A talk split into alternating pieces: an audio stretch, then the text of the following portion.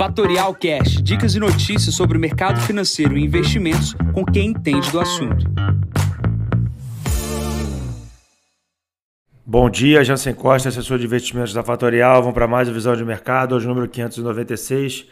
Hoje dia 10 de outubro, 7 horas da manhã. Final de semana com aumento de tensão entre a Rússia e a Ucrânia derrubam as bolsas agora pela parte da manhã. Semana com dados de inflação. Começando pela China, voltamos aí do feriado chinês, com minério de ferro subindo 2,21%.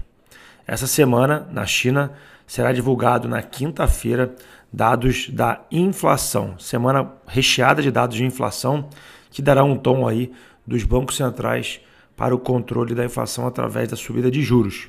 Plano para a Europa, principal destaque do final de semana foi um ataque a uma ponte na Rússia que liga a Rússia à Crimeia. Obviamente, esse ataque já sofreu represálias por parte da Rússia em cima da Ucrânia. Há relatos de ataques com drones na Ucrânia e, obviamente, a tensão entre os dois países já aumenta após esse ataque. Resultado das bolsas aqui na abertura do dia é misto, destaque para a Alemanha que opera no campo positivo. Na semana também, inflação sendo divulgada na quarta-feira na Alemanha. A expectativa é que venha um dado acima das expectativas, forçando ainda mais o Banco Central Europeu a subir os juros, juros esse que está atrasado frente à curva de juros internacional. Começando aqui também pela, pelos Estados Unidos, tivemos dados na sexta-feira de divulgação uh, de empregos, os dados vieram fortes. Lembrando que um dado bom é, positivo para a economia é ruim para o campo de juros. Então isso força ao, ao Fed a subir juros, elevando aí a taxa de curto prazo na casa de 4,5 a 4,75.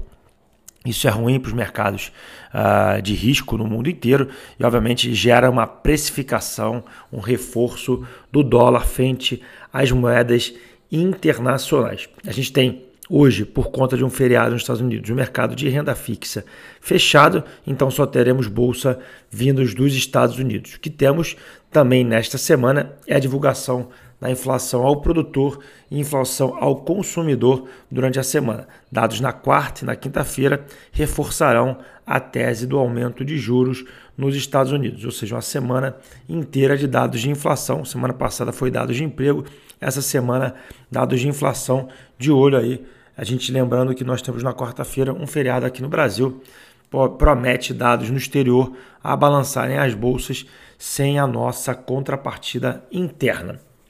Aqui no Brasil, a gente teve um final de semana pouco agitado com relação à disputa eleitoral. A gente tem aí no dia 16 de outubro o primeiro debate, é, já confirmado pelos ambos os candidatos, Lula e Bolsonaro, na Band no dia 16. O que a gente tem aqui no Brasil também é a divulgação da inflação.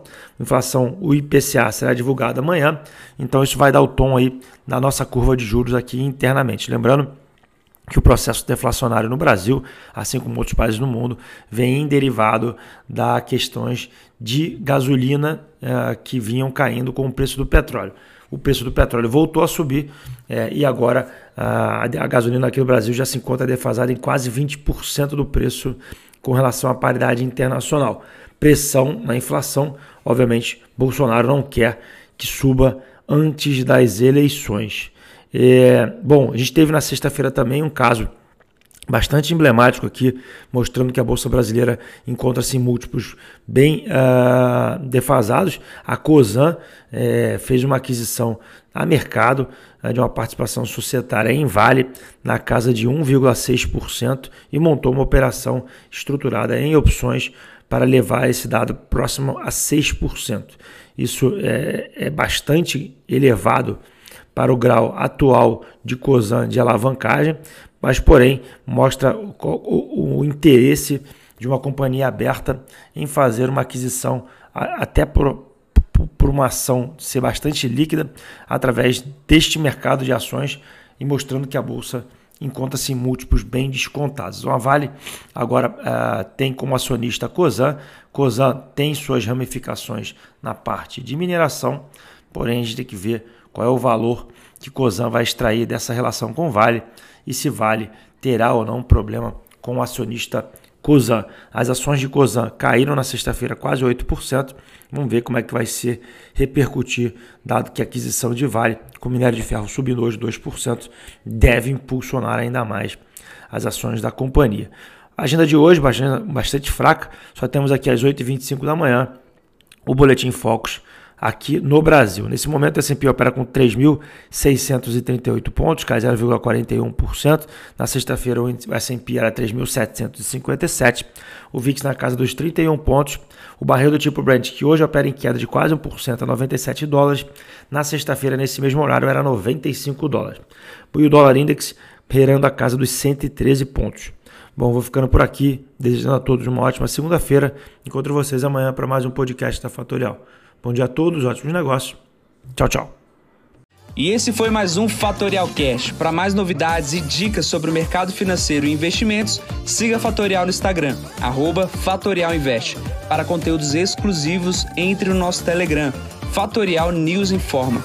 Para saber mais sobre a Fatorial, visite o nosso site fatorialinvest.com.br.